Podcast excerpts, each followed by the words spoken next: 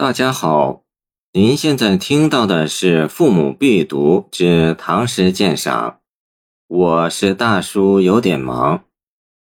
从颇似楚汉时至绕床三匝忽一至为第二段，此段借张良韩信未遇的故事，写诗人身遭乱世，不为昏庸的统治者任用，虽胸怀王霸大略、安世济民之术，也无处施展。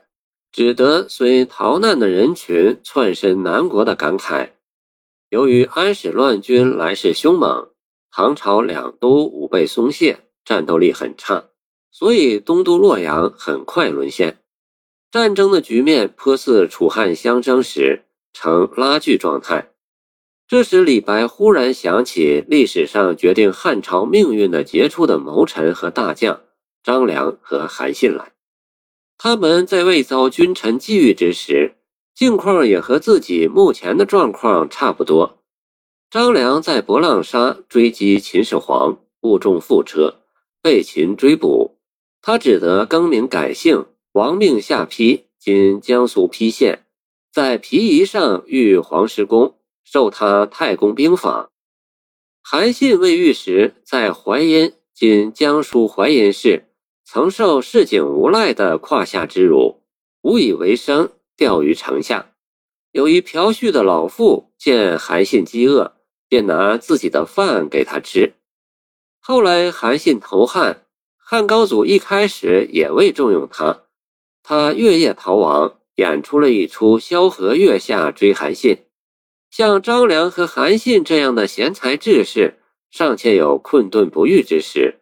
像汉高祖那样的明君尚且有不明之时，那么金石意气青云氏就不足为怪了。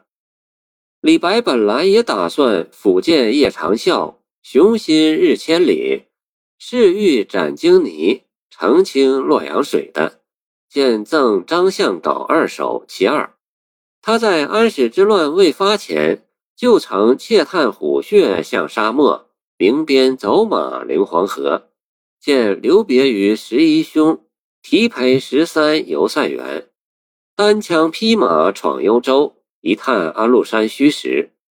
天宝十三年（公元754年），曾三入长安，欲向朝廷报告安禄山欲反叛的情报，无奈唐玄宗十分昏聩，对安禄山宠信日隆，凡是告安禄山欲反的人。都被唐玄宗送给安禄山本人发落处理。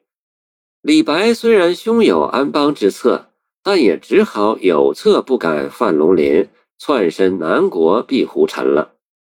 传闻龙的颈下有逆鳞净齿，若触动他的逆鳞，则必怒而伤人，以喻皇帝喜怒无常，不喜听批评意见。由此来看，唐玄宗、肃宗。绝非是汉高祖那样的贤君明主。章邯虽然有不遇的时候，但后来毕竟还被汉高祖重用，干了一番轰轰烈烈的大事业。而胸怀王霸大略、帝王之术的诗人，不得不窜身南国。